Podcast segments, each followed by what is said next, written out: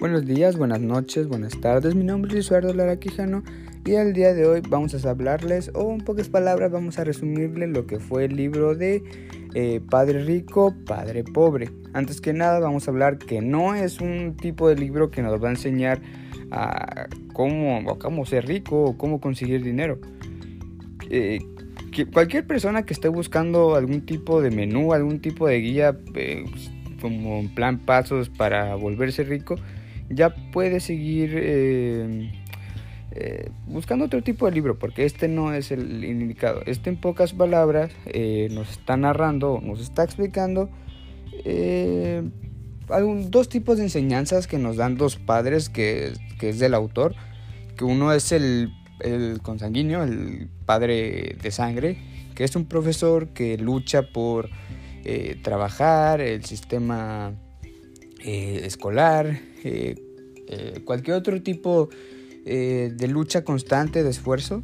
Y el padre de un amigo que le... Que, en pocas palabras lo mete a este mundo, a este arte de poner el dinero a, estar en este siglo de ser autosustentable para ti mismo.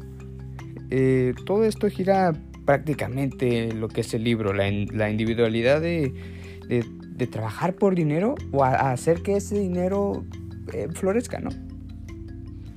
Eh, analizar este libro mm, detenidamente es algo muy difícil. Sí, es muy difícil por la cantidad de términos que maneja, ya que primero, porque habla de ciertas cosas de, cómo conseguir el dinero que de cierta forma puede ser ilegal, bueno, menos aquí en México. Además de que mis pocos conocimientos respecto a las finanzas, a la administración, sí tengo un poco, pero no es el más indicado para para decir que lo puedo conocer al 100%. Em, eh, aquí nos menciona algo sobre el cash, cash flow, algo así decía el libro. Igual también estuve investigando, aparte de leer, eh, algo de ese término. O sea, es, en pocas palabras es fácil de entender. Y más para las personas eh, que ya han peleado por esta cosa que se llama tesorería de una empresa. Y ese camino que sigue el dinero desde que entra hasta que se es gastado. El, por ejemplo, cuando estamos hablando de lo que es el balance, el balance mm, está en dos partes, que es el pasivo y lo que es el activo. Y lo que es para la definición de lo que es el autor del libro, esto significa todo lo que se pueda para generar dinero como activo y todo lo que conlleve gastos es el pasivo, lo pasivo.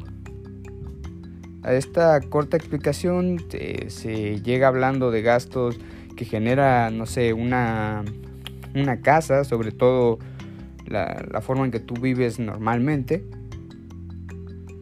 Eh, por ejemplo, algunas cosas que hablamos sobre, no sé, eh, creo que mencionaba algo de límites éticos, o bueno, al menos así yo estuve tomándolo.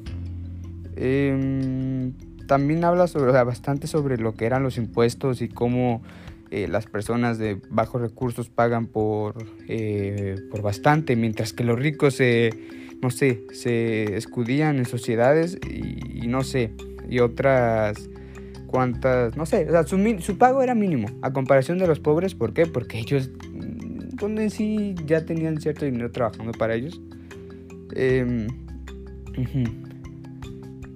pero en cuanto a lo que es, no sé, eh, a lo que habla en sí, o sea, habla de algunas otras cosas, pero siempre eh, dándonos otros tipos de términos, otros tipos de conceptos, mm, haciendo que, eh, que nosotros pensemos que siempre la diferencia entre rico y pobre a la hora de tener ese encuentro en finanzas es la diferencia de dinero, que no es eso, es más que nada el cómo eh, esas dos personas eh, manejan ese dinero para poder invertir y no solamente invertirlo, sino que ese dinero se eh, atribuya a ti y poderlo volver a invertir. Muchas gracias. Buenas noches.